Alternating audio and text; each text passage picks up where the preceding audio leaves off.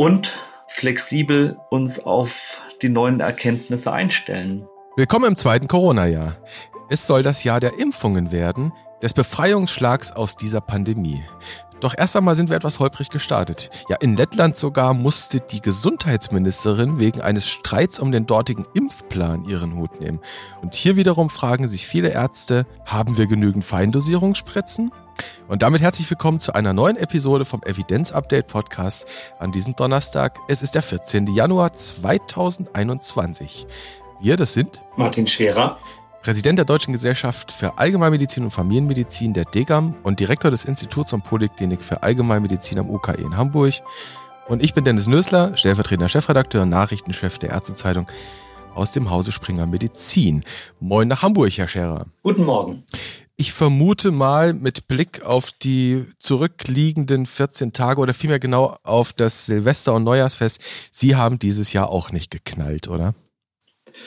Das Böllerverbot stand wie ein Fanal im Raum und wir haben da nichts gemacht. Es waren nicht mal Wunderkerzen zu bekommen. Ich muss aber auch sagen, über Wunderkerzen hinaus geht es bei uns in der Regel nicht. Ich halte von dieser Böllerei nichts, von diesem ganzen feinen Staub und man sollte das Geld lieber woanders anlegen.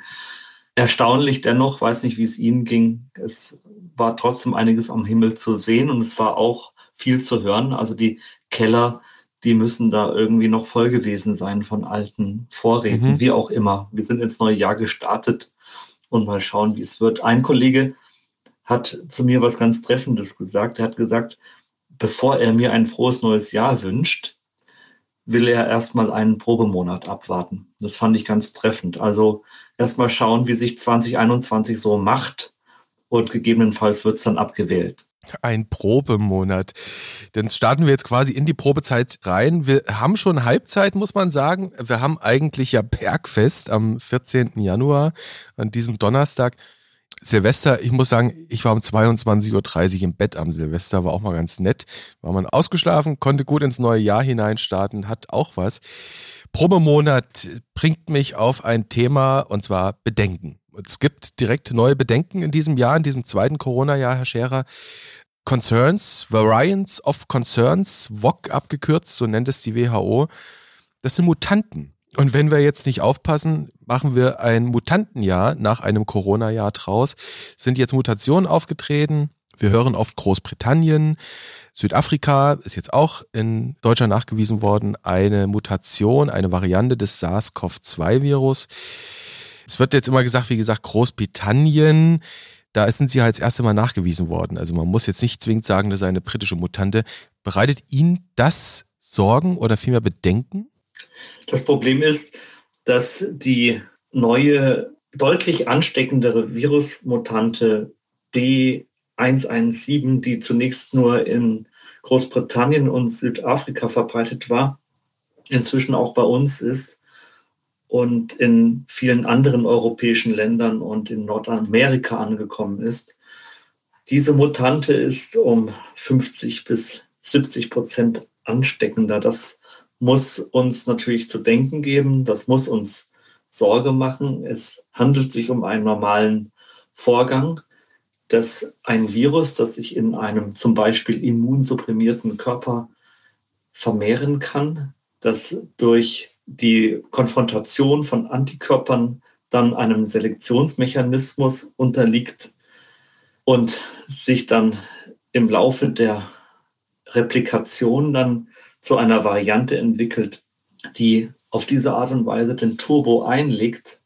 Das ist ein normales Vorgehen, bedeutet aber auch, dass unsere Maßnahmen, die wir hier haben, einem deutlichen Stresstest unterzogen werden. Das heißt, dass dieser gewünschte starke Effekt, den wir durch den verschärften Lockdown jetzt sehen wollen, dass der möglicherweise dadurch vermindert wird, dass die Mutante hier unter uns ist. Erhöhte Kontagiosität, das ist es. Ne? Also wir haben ja jetzt gemerkt im Dezember, wir hatten ja zwei Monate Lockdown. Ich glaube, es war der vierte Elfte, als der losging, der zweite und haben dann ja wirklich feststellen müssen, dass trotz Lockdowns und dann nochmal Verschärfung des Lockdowns im Dezember die Zahlen ziemlich konstant blieben, ne? die täglich gemeldeten Neuinfektionen. Und wenn wir jetzt so eine Mutation hier eingetragen bekommen und die sich dann am Ende auch breit diffundiert ausbreiten kann, dann könnte die große Gefahr sein, wenn ich so richtig durchhöre, was sie andeuten, dass die Zahlen noch weiter hochgehen könnten und dass wir im schlimmsten Fall zu drastischeren Mitteln greifen müssen, oder? Wann und wie schnell sich diese neue Variante bei uns ausbreitet, das können wir noch nicht exakt sagen. Aber wir müssen davon ausgehen, dass die Gefahr von diesem mutierten Virus doch beträchtlich ist. Denn das, worum es ja bei dieser ganzen Pandemiebekämpfung die ganze Zeit geht, ist Zeitgewinn. Und die neue Mutation stiehlt uns eben diese Zeit durch die erhöhte Kontagiosität. Und auch aussprechen muss man ehrlicherweise immer das Risiko oder vielmehr die Gefahr, dass bei Mutationen am Ende auch an dem Oberflächenprotein, an dem Spike-Protein Änderungen vorgenommen werden, die es dann so andersartig aussehen lassen, dass die durch Impfstoffe gebildeten Antikörper nicht mehr dagegen anspringen. Ne? Diese Gefahr, die steht im Raume und das ist das, was uns Sorge macht. Glücklicherweise sieht es im Augenblick so aus, dass die augenblicklich verfügbaren Impfstoffe auch gegen diese Mutante wirken. Und die Frage, ob die Impfstoffe gegen diese neue Virusvariante wirksam sind, die werden von den meisten Kolleginnen und Kollegen glücklicherweise zurzeit mit Ja beantwortet. BioNTech will in Kürze dazu weitere Daten vorlegen und macht auch erstmal Hoffnung, dass der Impfstoff innerhalb kürzester Zeit angepasst werden kann. Das ist so ein bisschen vielleicht dann auch der Technologievorteil ne? bei diesen mRNA-Vakzinen, dass man die mRNA dann einfach umprogrammiert. An dem Lipidkapsid, an dem Nanopartikel bleibt ja alles gleich und dann gibt es einfach neue mRNA. Das könnte ja durchaus auch ein Vorteil dieser Technologie sein, oder? Ja, zum Beispiel bei B117 handelt es sich ja um eine Punktmutation an der Position 501 und zwar bei der Sequenz für das Spike-Protein. Und da wurde Asparagin gegen Tyrosin ausgetauscht. Und das sind Dinge, die lassen sich dann auch relativ gut in der, ja, wie soll ich sagen, Anpassung des Impfstoffs oder im Impfstoff-Update dann anpassen. Dann ist ja wahrscheinlich sogar absehbar, dass wir bei den Corona-Vakzinen ja, perspektivisch auch so dahin kommen wie bei den pandemischen Influenza-Impfstoffen. Die haben ja auch so bei der Zulassung, die haben dann Mock-up-Zulassungen, nennt sich das, ne? also so Musterzulassungen, die sind mal als Muster erprobt und getestet worden. Und dann werden sie für eine pandemische Situation einfach angepasst. Also da tendiert es ja offenkundig so ein bisschen dahin, wenn die Hersteller da eh schon so in den Startlöchern stehen. Vielleicht nochmal mm, mit Blick auf die B117, die Sie angesprochen haben, diese ja, in Anführungszeichen britische Mutante, von der wir nicht wissen, ob sie wirklich ursprünglich aus Großbritannien kommt. Wie gesagt, da wurde sie erstmals detektiert in dieser Form. Da gibt es zumindest Daten, die können wir ja mal verlinken in den Show Notes. Ist eine ganz kleine Arbeit, nicht peer-reviewed, ist auf BioArchive veröffentlicht worden von Autoren von Pfizer. Die sind ja der Partner von BioNTech und die haben mal für Comirnaty, für die BioNTech-Impfung das getestet ob eben Serum von Geimpften mit Comirnaty anschlägt gegen diese mutierte Form, ob sich da neutralisierende Antikörper nachweisen lassen. Und das ist, ein, ist mit vergleichbaren Titern offenbar der Fall. Also da gibt's ja zumindest mal ein ermutigendes Signal. Nun aber trotzdem Impfen, Herr Scherer. Impfen, das ist nach wie vor der Gamechanger für unsere Pandemie, oder? Impfen ist der Game Changer und die Impfung ist genau das, was uns den Weg hinausweist aus der Pandemie. Und deshalb wird 2021 hoffentlich ein besseres Jahr. Ich weiß nicht, ob Sie darauf zu sprechen kommen wollen, wie schnell wir unterwegs sind. Wahrscheinlich haben Sie die aktuelle Zahl der Impfungen auf Ihrem Dashboard, die wir bereits geschafft haben. Wir sind äh, bei über 700.000 einstweilen vom RKI gemeldet. Ähm, das sind, wenn man das, Herr Scherer, ausrechnet, so Pi mal Daumen 40.000 bis 50.000 pro Tag im Moment. Und Sie erinnern sich, es hat ja unser lieber Gesundheitsminister Jens Spahn von dem uns ja etliche Zitate in Erinnerung geblieben sind, hat ja gesagt, im Sommer soll jedem ein Impfangebot gemacht worden sein. Gemacht worden sein, Futur 2. Genau, ge gemacht worden werden sein. Das würde bedeuten, dass wir 650.000 Impfungen pro Tag brauchen. Das Problem ist, wenn wir mit diesem Tempo weitermachen, wenn wir von einem Zielwert von 70 Prozent Geimpften in der Bevölkerung ausgehen und von zwei nötigen Impfdosen, die jeder braucht, dann sind wir, wenn wir das jetzige Tempo beibehalten, in circa acht Jahren fertig. Also da müssen wir noch einen Zahn zulegen und Stichwort Zeit, wenn wir auf der einen Seite das Virus haben, das den Turbo einlegt mit einer Mutation, dann müssen wir bei unserer Impfbemühungen auch den Turbo einlegen, ich höre aus dem näheren Kollegenkreis, dass viele, viele bereitstehen, dass überall die Bereitschaft zu impfen da ist, dass die Hausärztinnen und Hausärzte auch diese Herausforderung sehr gerne annehmen und sich da auch zuständig fühlen. Das ist, glaube ich, auch ein wichtiger Hinweis. Aber es ist eine Binse, die Impfstoffverteilung, die hakt. Mhm.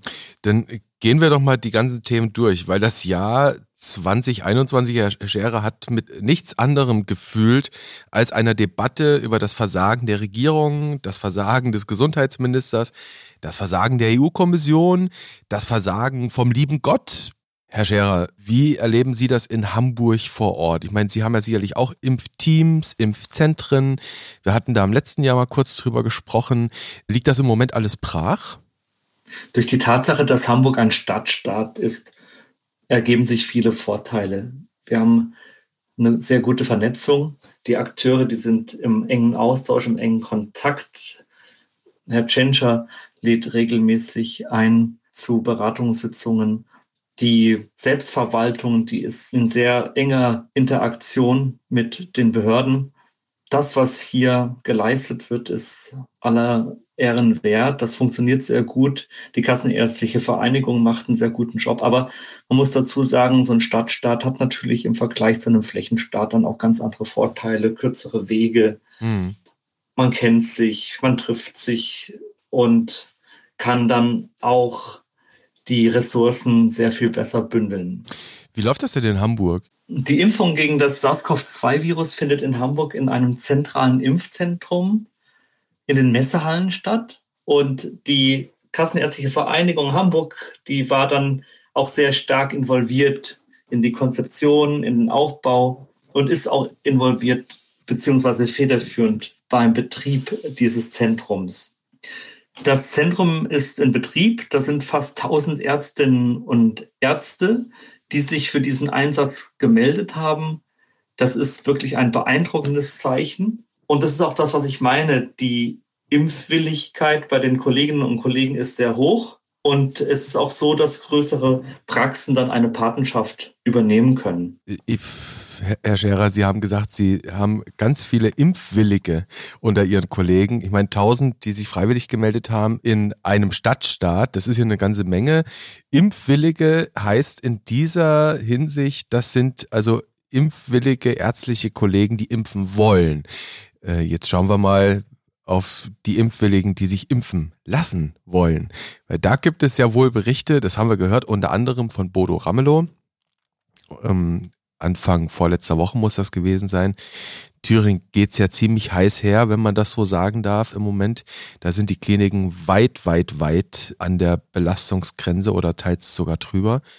Und in Thüringen hat man sich ein bisschen abgeändert zur Strategie des Robert Koch Instituts und zum, zur nationalen Impfverordnung ja entschieden, dass man zunächst wirklich die Mitarbeiter in den Gesundheits- und Pflegeeinrichtungen impfen will und hat denen die Impfdosen auch zur Verfügung gestellt. Und dann hat so berichtet das eben Bodo Ramelow, Ministerpräsident von Thüringen, hat er die Info bekommen aus den Krankenhäusern, ich kann mit dem Impfstoff nichts mehr anfangen. Bei 30 Prozent meiner Mitarbeiter war Schluss, die wollen sich nicht impfen lassen. Und jetzt haben wir diese Woche, angestupst von Bayerns Ministerpräsidenten Markus Söder, die Debatte um eine Impfpflicht wiederbekommen, insbesondere im Gesundheitswesen. Er hat es nochmal fokussiert, vor allem auf die Mitarbeitenden in den Altenpflegeeinrichtungen. Herr Scherer, werden wir an so einer Debatte nicht vorbeikommen? Eine solche Impfaktion hatten wir noch nie in der Geschichte unseres Landes. Es ist völlig klar, dass das nur funktioniert, wenn möglichst viele mitmachen. Interessanterweise sind zwei völlig gegenläufige Phänomene zu beobachten. Auf der einen Seite gibt es sowas wie Impfneid fast, also Diskussionen darüber, wann bin ich dran, warum nicht früher, warum wird mir diese oder jene Personengruppe vorgezogen. Das ist eine Diskussion, die zu beobachten ist. Es gibt aber auch noch einen anderen Diskussionsstrang, nämlich den, dass ich mich nicht impfen lassen will, dass es sehr viele gibt, die Bedenken haben, dass selbst im medizinischen Bereich die Impfbereitschaft oft um 50 Prozent schwankt oder darunter sogar, wie Sie gesagt haben. Also das ist etwas, das beobachte ich. Und da ist Einstellungsänderungsarbeit zu leisten, Aufklärungsarbeit zu leisten, also zwei eigentlich widersprüchliche Phänomene. Impfneid gibt es, aber es gibt auch die Impfunwilligkeit. Beides ist zu beobachten. Und werden wir diese Debatte brauchen oder Schrägstrich, anders gefragt, wird sie kommen, diese Debatte, wird sie verstärkt kommen? Der Ethikrat könnte sich eventuell damit beschäftigen, wenn er den Auftrag von der Bundesregierung oder vom deutschen Parlament bekommt. Und wir wissen alle, dass wir eine Masernimpfpflicht auch für Gesundheitsberufe haben. Jeder hat die Freiheit, zu jedem Zeitpunkt eine Debatte zu initiieren. Das ist völlig klar. Wir hatten auch schon ganz am Anfang die Diskussion oder die Debatte, sollten diejenigen, die geimpft sind, befreit werden von Corona-Maßnahmen, sollen die weniger Grundrechtseinschränkungen haben oder andere Privilegien. Man kann natürlich zu jedem Zeitpunkt irgendwelche Debatten initiieren. Ich halte es für einen falschen Zeitpunkt, mit sowas jetzt anzufangen. Wir haben viel zu wenig Daten, zum Beispiel um eine Impfpflicht zu fordern. Wenn wir wüssten, dass die sterile Immunität bei einem bestimmten Prozentwert läge, dann könnte man sagen, okay, aus Solidarität den Mitmenschen gegenüber fordern wir dich auf, lass dich impfen und möglicherweise macht es dann auch Sinn, den Gesetzgeber dann anzurufen. Aber das wissen wir nicht. Wir kennen die sterile Immunität nicht. Wir gehen davon aus und hoffen, dass sie gegeben ist, vielleicht zu 60 Prozent, aber wir wissen es nicht genau. Also statt solcher Diskussionen sollten wir jetzt Aufklärung betreiben, sollten ermutigen, die Impfung dann auch in Anspruch zu nehmen, wenn man dran ist. Und die Aufklärung, die könnte eigentlich noch ein bisschen stärker in den Fokus der Öffentlichkeit gerückt werden. Wo sind zum Beispiel diese kleinteiligen Fernsehspots, also kleine Sequenzen, wo bestimmte Aspekte einfach mal zur Hauptsendezeit erklärt werden?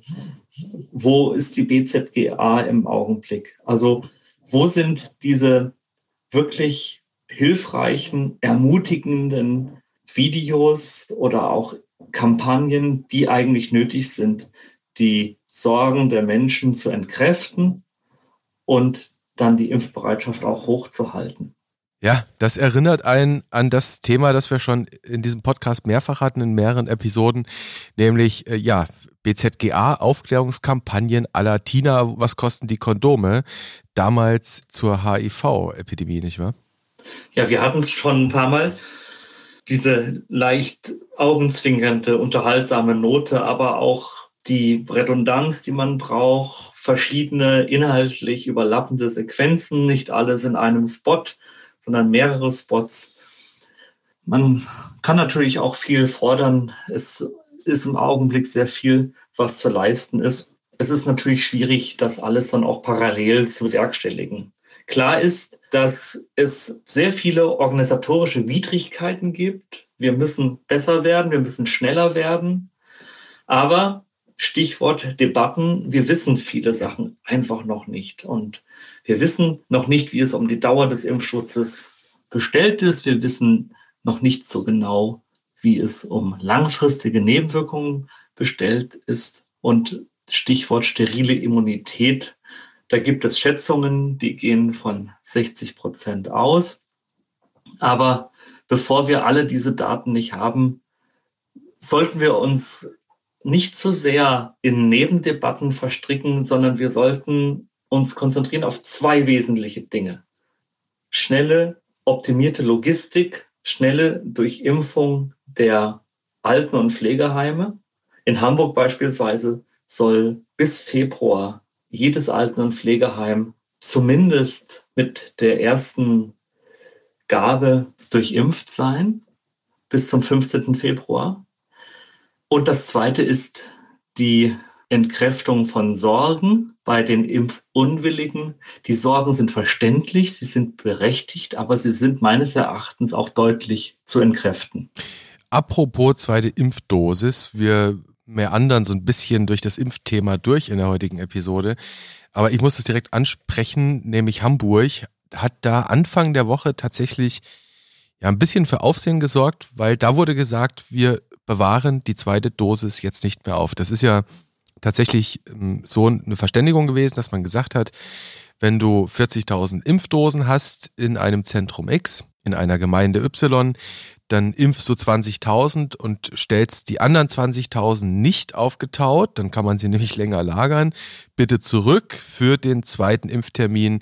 Das wäre bei der BioNTech-Vakzine ab dem 21. Tag nach erster Impfung und für die Moderna-Vakzine der 28. Tag nach der ersten Impfung. Da hat man jetzt in Hamburg gesagt, das machen wir nicht mehr. Ist es klug? Oder anders gefragt, was ist denn die Rationale dahinter, das zu tun? Ja, da gab es eine öffentliche Diskussion über die Hamburger Impfstrategie. Zunächst hatte die Kassenärztliche Vereinigung erklärt, dass die zweite Impfdosis nicht mehr aufbewahrt wird, um so eben schneller impfen zu können. Aber dem hat dann die Sozialbehörde widersprochen. Also nach Angaben der Sozialbehörde bleibt es erstmal bei der bisherigen Impfstrategie und ihr Ziel ist die größtmögliche Planungssicherheit. Das heißt, wenn die Stadt 1000 Impfdosen bekommt, werden damit erstmal nur 500 Menschen geimpft und die andere Hälfte bleibt für die zweite Impfung nach drei bis vier Wochen im Lager. Mhm, also das war eine Diskussion, die da stattgefunden hat, aber es wird jetzt so nicht umgesetzt. Richtig. Kommen wir nochmal zurück zum Thema Versagen der Impfstoffversorgung. Und da interessiert mich jetzt mal Ihr persönlicher Blick. Also da haben wir ja wieder so eine typische mediale Corona-Kakophonie am Jahresanfang erlebt. Man hat so ein bisschen den Eindruck gehabt, uns Journalisten seien die Themen ausgegangen oder wir müssten da was hochjatzen.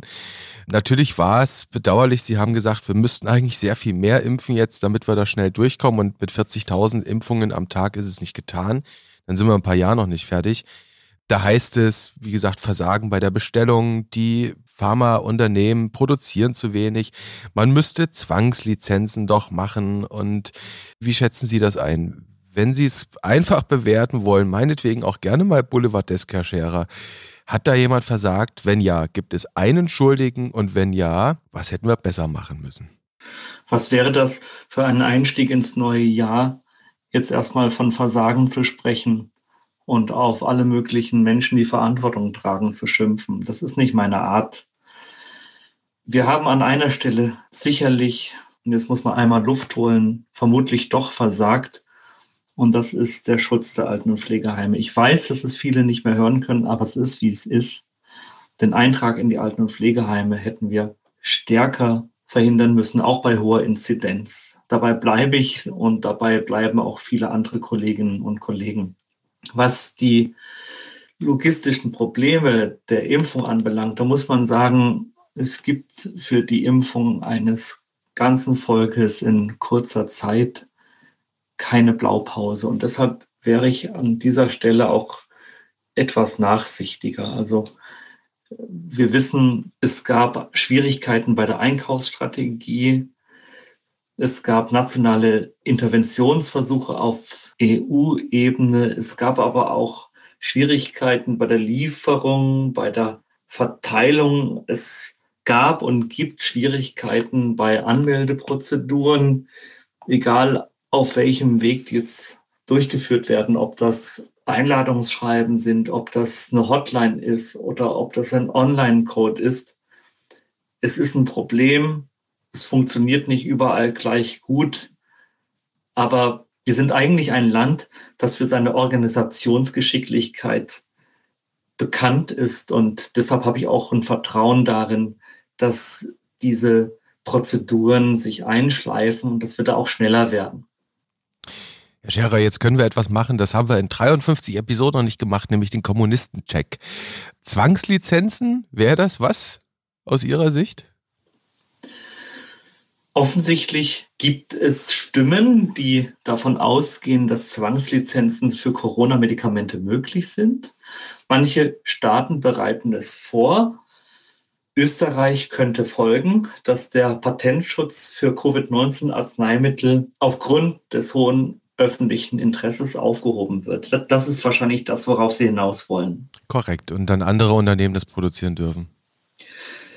Dazu hat sich unser Gesundheitsminister Herr Spahn sehr treffend geäußert. Ich glaube, es war letzte Woche in einer Tagesschau oder waren es die Tagesthemen, wo er sagte, dass das nicht so einfach ist, mal eben die Produktion in Gang zu bringen. Das sind sehr komplexe Vorgänge. Das ist nicht nur regulatorisch untrivial, sondern das ist kein einfacher Akt. Deshalb sollte man sich das auch nicht so leicht vorstellen, zu sagen, okay, wir setzen jetzt mal auf Zwangslizenzen und dann geht die Produktion hoch. Das ist wahrscheinlich die Rationale Ihrer Frage, dass man mit Zwangslizenzen dann in der Produktion einfach in die Breite gehen kann. Man stellt sich das so einfach vor, dass man einfach eine Schuhfabrik mehr hat und dann einfach die Produktion der Schuhe verdoppelt. Aber es handelt sich eben hier bei den komplexen Arzneimitteln nicht um Schuhe. Und eine solche Produktion auf den Weg zu bringen, das hat, wie gesagt, Herr Spahn meines Erachtens gut erläutert. Das ist nicht so einfach gemacht. Hm, und wenn Sie die Gedankenspiele, die es auch in Österreich hier und da gegeben hat, ich würde jetzt mal bezweifeln, dass das umgesetzt wird, ansprechen, dann würde mich natürlich interessieren, auch Sie, Herr Scherer, haben einen kleinen Zugang zur Alpenrepublik. Wissen Sie irgendwas von einer versteckten mRNA-Vakzinproduktion und Abfüllungsfabrik, die Bundeskanzler Sebastian Kurz im Waldviertel versteckt hat? Das ist mir jetzt nicht bekannt. Da müssten wir den Peter Scholler-Tour der Arzneimittelproduktion bzw. Impfstoffentwicklung fragen, nämlich Dennis Nössler. Also mir ist keine bekannt, eine Impfabfüllanlage im Waldviertel. Also worauf wir eigentlich hinaus wollen, Herr Scherer, ist, Zwangslizenzen sind ganz toll, kann man machen. Vielleicht kurzer Hinweis, Paragraph 5 Infektionsschutzgesetz ermächtigt den Bundesgesundheitsminister Jens Spahn heute schon, Zwangslizenzierungen vornehmen zu können oder vielmehr den Patentschutz aushebeln zu können. Man muss sich dann nur genauso, wie Sie ja gesagt haben, überlegen, wer soll die dann umsetzen? Wer soll es abfüllen? Ne? So ist es. Spätestens, wenn man ihnen zuhört, merkt man, dass man in einer Krise ist. Zwang, Ermächtigung, hm. vielleicht haben sie noch ein paar andere martialische Termini, Kampf. aber Kampf, genau. Kampf, Front, Artilleriegeschütze höre ich äh, in manchen anderen Podcasts. Also so eine Krise setzt sich auch bis in das Wording hinein fort. Dann ändern wir das Wording jetzt Stande Pede. Also wir haben zumindest geklärt, dass die ganze Diskussion um das Thema Versagen in Anführungszeichen bei der Beschaffung von Vakzinen gegen das Coronavirus SARS-CoV-2 ein bisschen schwierig ist und man das ein bisschen differenzierter auch betrachten muss. Jetzt haben wir ja zwei Vakzinen. Die Moderna-Vakzine wird seit Dienstag ausgeliefert an die Impfteams in Deutschland und die Impfzentren. BioNTech hat zugesagt, dass mehr kommen soll demnächst. Herr Spahn bleibt dabei, dass er davon ausgeht, dass jeder Bürger bis Sommer ein Impfangebot bekommen soll. Sehr gut, jetzt sind wir wenigstens schon nicht mehr im Futur 2. Es klingt jetzt schon etwas realistischer als eben. Es soll ja auch um was Reales gehen. Immerhin ist das die Vorstellung, wie wir diese Pandemie besiegen, nämlich ganz reale Aussichten, Glaskugel. Aber Herr Scherer, da müssen wir dann im Sommer drüber reden, ob wir lieber beim Futur 2 geblieben wären oder ob wir doch recht gehabt, gehabt haben mit dieser hoffnungsvollen aber, Ansage. Aber es ist ja so, Herr Nössler, wir müssten dann ja bis auf 650.000 Impfungen pro Tag kommen. Minimum, mehr sogar eigentlich, wenn wir jeden Bürger erreichen wollen. Das sind ja nur die 70 Prozent, die wir für die mutmaßliche Herdenimmunität brauche. Ne? Es müssten mehr sein eigentlich. Aber das ist nochmal wirklich ein Plädoyer dafür, sich wirklich auf diese zwei wichtigen Dinge zu konzentrieren im Augenblick. Die Maximierung von Impfungen pro Tag, Punkt eins. Punkt zwei, hohe Impfbereitschaft. Vielleicht könnten Sie das einfach mal ähm, gelb highlighten. Gelb highlighten, Töne gelb highlighten. Ich versuche herauszufinden, wie wir das hinkriegen. Wenn es gelingt, großartig. Es geht also jetzt um die Frage, wie gelingt es uns, dass wir mehr als zehnmal mehr impfen oder anbieten in diesem Jahr, als wir es im Moment tun. Der eine Engpass ist der Impfstoff, über den haben wir schon gesprochen. Da ist man ja dran, da soll ja was passieren. Und vielleicht sieht es im Februar schon ganz anders aus. Vielleicht brauchen wir auch ein bisschen Geduld alle miteinander. Wir haben das letzte Jahr überstanden und vielleicht werden wir auch den Februar überstehen.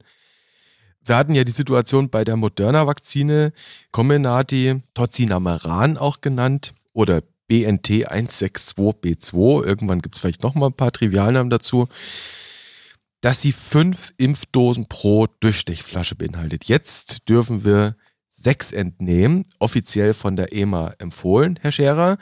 Und dafür braucht es aber Impfbesteck mit möglichst geringem bis gar keinem Totvolumen. Und jetzt heißt es von Kollegen von Ihnen, es gibt keine Tuberkulinspritzen mehr zu kaufen. Haben Sie noch welche? Tja, jetzt geht Ihre Detailverliebtheit wieder mit Ihnen durch. Aber das ist wahrscheinlich auch das Problem, dass hier der Teufel im Detail steckt. Wir reden hier über einzelne Impfdosen. Wir hatten ja auch das Thema der verworfenen Impfdosen, Totvolumen. Nein, ich habe selber jetzt keine Spritzen vorrätig. Leider nicht. Es werden ja, ich meine, sechs statt fünf Impfdosen werden ja immerhin 20 Prozent mehr. Aber um, ich, ich wollte vielleicht die, diese Dimension nur nochmal aufmachen, damit man auch weiß, es liegt nicht nur am Impfstoff, da kommt noch mehr dazu. Wir müssen am Ende auch die Medizinproduktehersteller nachliefern und sagen, uh, okay, wir müssen vielleicht mal ein bisschen mehr Impfbesteck produzieren. Schauen wir vielleicht noch mal kurz auf die Empfehlung, Herr Scherer. Die STIKO hat sich ja geäußert zu dem, was Sie jetzt gerade angedeutet haben, nämlich entweder verzögern oder sogar mischen. Also erste Dosis BioNTech, zweite Dosis Moderna. Es sind unterschiedliche Impfstoffe. Und da hat sich die STIKO jetzt relativ deutlich positioniert, oder? Ja, die STIKO sagt ganz klar, nein, die zweite Gabe beziehungsweise die Gabe der zweiten Impfstoffdosis soll innerhalb des durch die Zulassungsstudien abgedeckten Zeitraums erfolgen. Das sind derzeit 42 Tage. Also nichts mit einfach mal liegen lassen. Es gab ja auch, ich weiß nicht, ob Sie das verfolgt haben, aber vermutlich haben Sie es eh. Es gab ja auch die Überlegung, dass wenn man die zweite Impfdosis nicht gibt, es sogar einen krassen gegenteiligen Effekt geben könnte. Da hatte sich auch die FDA zugeäußert. Was könnte das denn sein, wenn man die zweite Impfdosis jetzt weglässt? Es gibt schon berechtigte Befürchtungen, dass ein zu schwach getriggertes Immunsystem durch nur eine Impfdosis dann später einen gewissen Selektionsdruck aufbaut und dann wiederum auch zu Mutationen führen kann. Das wird dann eine Pandemie der Mutanten und damit schließt sich wieder der Kreis zu dem Anfang. Und da kommt man sich schon fast wie bei Resident Evil vor. Aber das müssen Sie dann jetzt den Zuhörern erklären, was das miteinander zu tun hat. Das ist dann die absolute Apokalypse, wie man sich das in diesem, naja, weiß nicht, ob das ein Epos war, es war halt so ein Mutations-Mutantenfilm, nicht wahr? Wie die Welt aussieht, wenn wir Menschen ausgerottet werden von einem fürchterlichen Killer-Virus. Ja, aber Sie sagen es, Escape-Mutation, ne? Das wäre das Problem. Genau. Aber wir sollten diese Gedankenspiele auch nicht zu weit treiben. Wir sollten lieber davon ausgehen, dass ausreichend Impfwillige da sind, die dann wirklich auch die zwei Dosen kriegen. Und ausreichend Impfstoff. Und das bringt uns nämlich noch zu einem letzten Aspekt mit Blick auf die Vakzinen. Wir haben Anfang dieser Woche erlebt, Herr Scherer, dass wir jetzt einen dritten offiziellen Zulassungsantrag bei der Europäischen Arzneimittelagentur EMA haben, nämlich von AstraZeneca die, der Pharmahersteller, der die Oxford-Vakzine, das ist eine Vektorvakzine mit Schimpansenadenovirus, ja beantragt hat und es heißt, noch im Januar wolle man darüber befinden und sich Gedanken machen. Ähm, jetzt hatten wir, Sie erinnern sich, in der vorvergangenen Episode, das war mit Erika Baum zusammen anlässlich der Wonka Europe Konferenz, auch schon so ein bisschen über diese Adenovirus-Vakzine von AstraZeneca und der University of Oxford gesprochen. Und da haben sie beide wirklich so ein bisschen Bauchschmerzen gehabt. Jetzt auf der anderen Seite steht Bundeskanzler Sebastian Kurz aus Österreich, der will unbedingt diese AstraZeneca-Vakzine haben. Man muss dazu sagen, die ist wahnsinnig günstig. Die BioNTech-Vakzine soll, unbestätigte Berichte sind das, Vorsicht, 12 Euro pro Dosis kosten, die AstraZeneca-Vakzine unter 2 Euro. Vielleicht wollen wir nochmal auf das Thema Sicherheitsbedenken oder generell auch Bedenken zu der Studie von AstraZeneca und der University of Oxford eingehen, dass wir nochmal so ein bisschen erörtern, was ist das für ein Impfstoff, was kommt auf uns zu? Ja, also das Problem war, da gab es drei Fälle von Myelitis transversa acuta. Davon wurden, das muss man gleich wieder einschränken, sagen, zwei als unrelated to the vaccine eingestuft es gab einen Fall einer hämolytischen Anämie und einen einer Anaphylaxie. Gut, jetzt ist es bei der Anaphylaxie natürlich so, dass man sagen kann, A, behandelbar, B, vielleicht durch eine gute Anamnese zu verhindern. Die eine verbleibende Myelitis transversa acuta muss man sich anschauen. Die hämolytische Anämie kann andere Ursachen haben. Also das ist jetzt wieder fast anekdotisch Case Report Niveau dass man sich hier wieder die Einzelfälle anschaut. Aber das haben wir ja auch häufig gehabt in dieser Pandemie, dass wir die aggregierten Daten aus großen Stichproben nicht zur Verfügung hatten und uns dann wirklich auch einzelne Fälle anschauen mussten. Ich würde diese Sicherheitssignale jetzt erstmal nicht überbewerten, man muss das beobachten. Mhm, okay, also aufmerksam bleiben. Es gibt ja Impfregister und es gibt ja im Übrigen auch in Deutschland, vielleicht machen wir das sogar auch mal in die Shownotes rein. Es gibt eine App vom Paul-Ehrlich-Institut, die man freiwillig nutzen kann als Impfling, nicht als Impfarzt, sondern als Impfling und dort so eine Art Impftagebuch führen kann, sodass das PI relativ schnell pharmakovigilanzmäßig Signale sammeln kann. Also vielleicht können wir die mal verlinken, oder Herr Scherer? Sehr gerne. Dann vielleicht nochmal abschließend mit Blick auf diese AstraZeneca-Vakzine, die jetzt mutmaßlich die dritte dann sein könnte, die zur Verfügung steht. In Großbritannien ist sie bereits im Einsatz. Wen wundert's? Das mit dem Studienprotokoll war ja auch nicht so eine ganz einfache Sache, nicht wahr? Also das, wir haben da ja eine gepoolte Auswertung aus mehreren Zulassungsstudien und wenn man sich mal anguckt, medianer Nachbeobachtungszeit 60 Tage, da kommt man so auf etwas unter 1000 Patientenjahre, die die da bislang beobachtet haben. Es ist deutlich weniger als in den beiden anderen Studien. Bereitet Ihnen das Kopfzerbrechen oder sind Sie eigentlich nur froh, dass es jetzt einfach mal Vakzinen gibt? Wir haben, wenn man die Studie zu AstraZeneca anschaut, in der Währunggruppe so um die 952 Patientenjahre, in der Placebo-Gruppe 956, das ist halb so viel wie bei dem mRNA-Impfstoff von Moderna und dem BioNTech-Impfstoff. Da haben Sie recht, es ist die halbe Zeit. Allerdings ähneln sich doch die, die Numbers needed to vaccinate. Die liegen beim BioNTech-Impfstoff bei 14, die man impfen muss um eine Erkrankung zu verhindern, bei Moderna 14 und bei AstraZeneca 13. Sie haben recht, wir haben jetzt nicht so viele Patientenbeobachtungsjahre, aber zum Kopfzerbrechen reicht es noch nicht aus.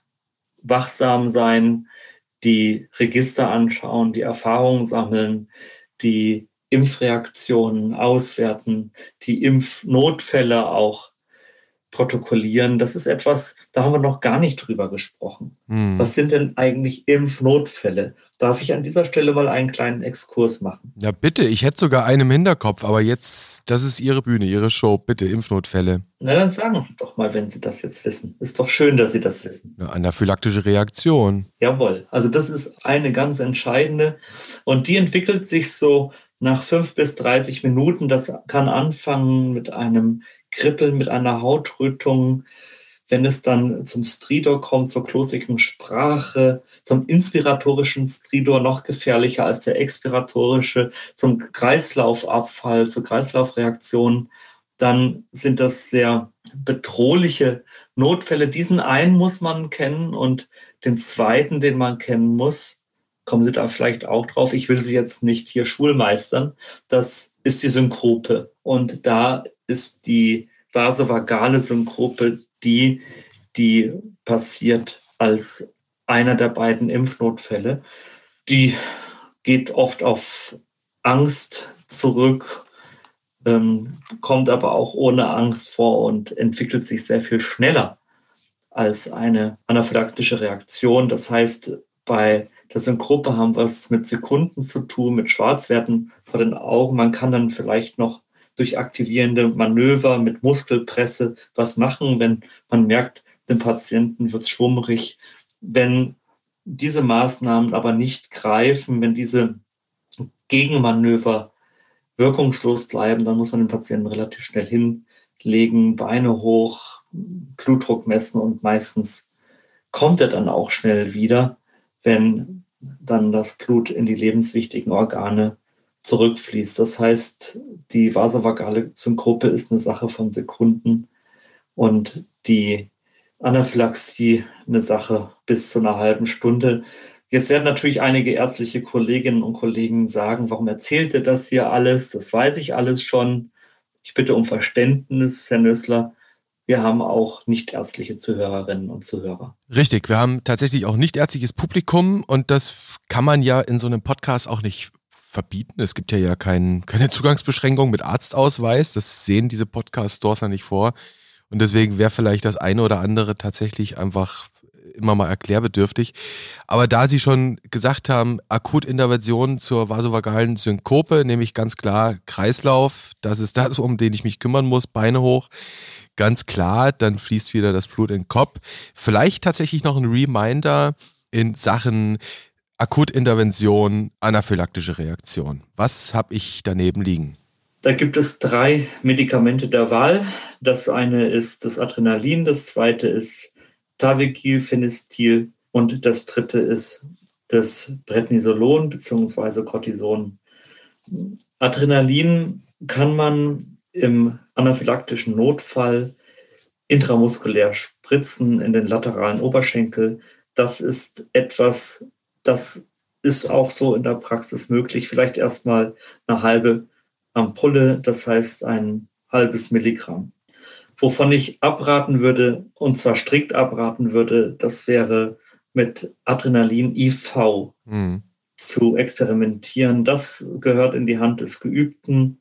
Das muss man hochgradig verdünnen. Das wäre jetzt auch zu viel hier für diesen Podcast. Also ein halbes Milligramm. IM geht ein halbes Milligramm. IV wäre beim lebenden, nicht reanimationspflichtigen hm. Patienten tödlich. Ja. Insofern ist das extrem gefährlich. Davon ist abzuraten von der IV-Gabe, wenn es sich nicht um eine Reanimation handelt. Das Tavergil hilft gegen Juckreiz und das Corticoid ist dann eher etwas langfristiger wirksam. Das flutet dann mit etwas längerer Wirksamkeitsdauer an. Aber für den akuten Notfall ist das Adrenalin-IM das Mittel der Wahl. Gute Erinnerung, also auch an alle in den Impfzentren, die sind natürlich alle super vorbereitet, ohne Frage vielleicht hier und da nochmal in den Notfallkoffer gucken, ob der auch gut bestückt ist. Ist im Rettungsdienst zum Beispiel E-Usus, da wird immer geprüft, aber das darf man dann durchaus auch im Hinterkopf haben, wenn man in so eine massenhafte Impfserie hineingibt, dass man vorher nochmal in den Notfallkoffer guckt und sagt, habe ich alles dabei, was ich im Zweifel gebrauchen könnte.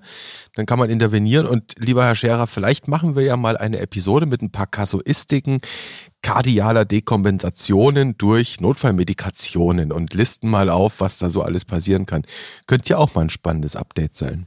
Ja, das können wir dann als Horror-Episode aufziehen. Dann kombinieren wir das mit Resident Evil und machen noch ein paar Gruselgeschichten dazu.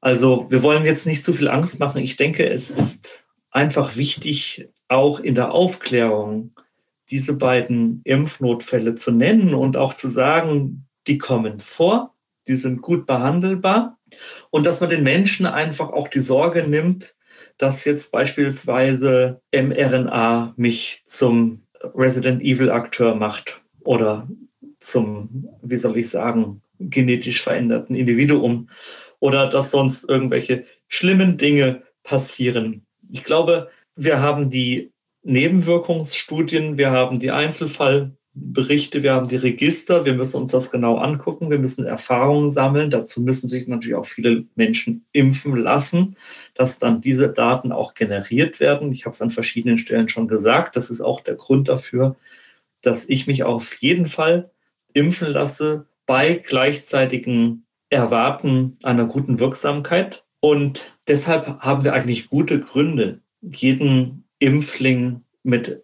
einer positiven Erwartungshaltung in die Impfung zu schicken.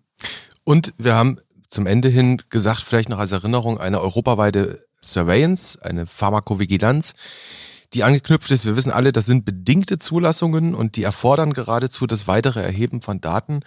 Und Herr Scherer, da kommt natürlich auch noch eine ja, zusätzliche Aufgabe in Anführungszeichen in absehbarer Zeit auf Hausärzte, auf dann irgendwann auch mal Kinderärzte, also auf alle behandelnden Ärzte zu, nämlich bei Patienten, die in die Praxis kommen, die in die Klinik kommen und die spezielle Symptome haben, die man sich jetzt vielleicht nicht so erklären kann, immer auch an eine mögliche Pharmakovigilanzmeldung ans Paul-Ehrlich-Institut zu denken, nicht? Weil es könnte ja, man weiß es nicht, ein Zusammenhang bestehen. Wenn man vorher gefragt hat, bist du schon geimpft worden? Absolut richtiger Hinweis.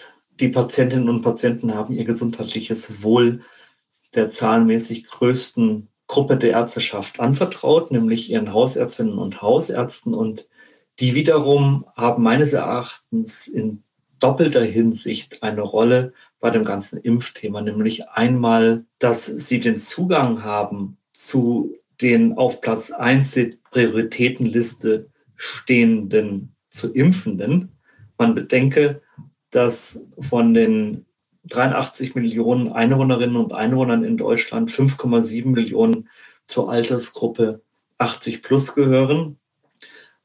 800.000 Menschen wohnen in Alten- und Pflegeheimen und 4,9 Millionen in privaten Haushalten. Also da wird man die Hausärztinnen und Hausärzte brauchen, einmal für die Impfung, aber wie Sie richtig andeuten, man braucht sie dann auch für das Monitoring Sie sind dann diejenigen, die dann auch eine potenzielle Impfreaktion oder eine Nebenwirkung wahrnehmen. Und völlig richtig, hier muss dann auch eine entsprechende differentialdiagnostische Sensibilisierung da sein. Ich muss an eine mögliche Impfreaktion oder Impfnebenwirkung denken. Und im Zweifel einfach nachfragen, bist du schon geimpft worden und wenn ja, womit? Genau, wofür ich jetzt 20 Sätze gebraucht habe. Das haben Sie in einem Satz gesagt. Hervorragend. Vielen Dank, dass Sie mich nochmal. Ich wollte es zusammenfassen. So deklassieren. Ich wollte Sie natürlich nicht deklassieren, Herr Gerard. Nein, zusammenfassend war das gemeint, aber Sie haben das ja auch wunderschön beschrieben, was dazu kommt, was die Hausärzte eh schon tun, was sie auch weiter tun werden und was sie jetzt noch tun werden, wenn das mit der Impfung losgeht. Und es wird die Zeit kommen, Herr Scherer, da werden es Hausärzte sein, die in ihren Praxen die Impfung ganz gewöhnlich verabreichen, so wie sie das in jeder Saison machen mit den Influenza-Vakzinen millionenfach. Und auch das wird in absehbarer Zeit passieren. Dann stellt sich das Thema Impfung nochmal ganz neu. Dann wird es auch nochmal ganz neue Erfahrungsberichte geben. Ich jedenfalls, Herr Scherer, ich würde mich freuen, wenn wir jetzt dann wieder ein bisschen wegkommen von den Mutanten und von Resident Evil und ähnlichen. Dann in den nächsten Episoden wieder mit vielleicht mehr zuversichtlichen Themen, auch vielleicht anderen Themen äh, wieder reingehen. Und so bleibt mir an dieser Stelle nichts weiter zu sagen. Bis nächste Woche an gleicher Stelle und auf gleicher Welle. Alles Gute bis dahin. Alles Gute. Bis dann. Tschüss.